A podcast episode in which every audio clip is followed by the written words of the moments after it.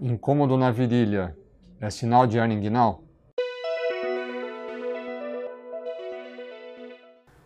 Olá, sou o Dr. Paulo Salvalajo, cirurgião do aparelho digestivo, e hoje nós vamos conversar sobre incômodos na região inguinal.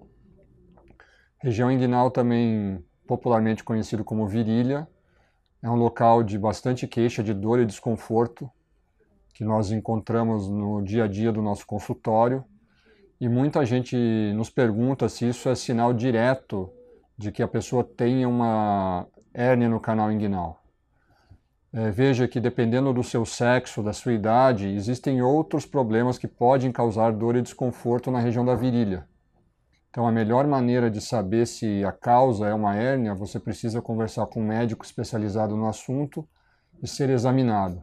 Um médico bem treinado ele é capaz de conseguir determinar isso de uma maneira geral numa consulta médica simples. Tá? Existem outras doenças nos homens na região testicular e também algumas doenças diferentes que podem acontecer nas mulheres, que também causam dor na região inguinal, mas sim, hérnia é uma, uma causa bastante comum e talvez a mais frequente de dor e desconforto nessa, nessa região.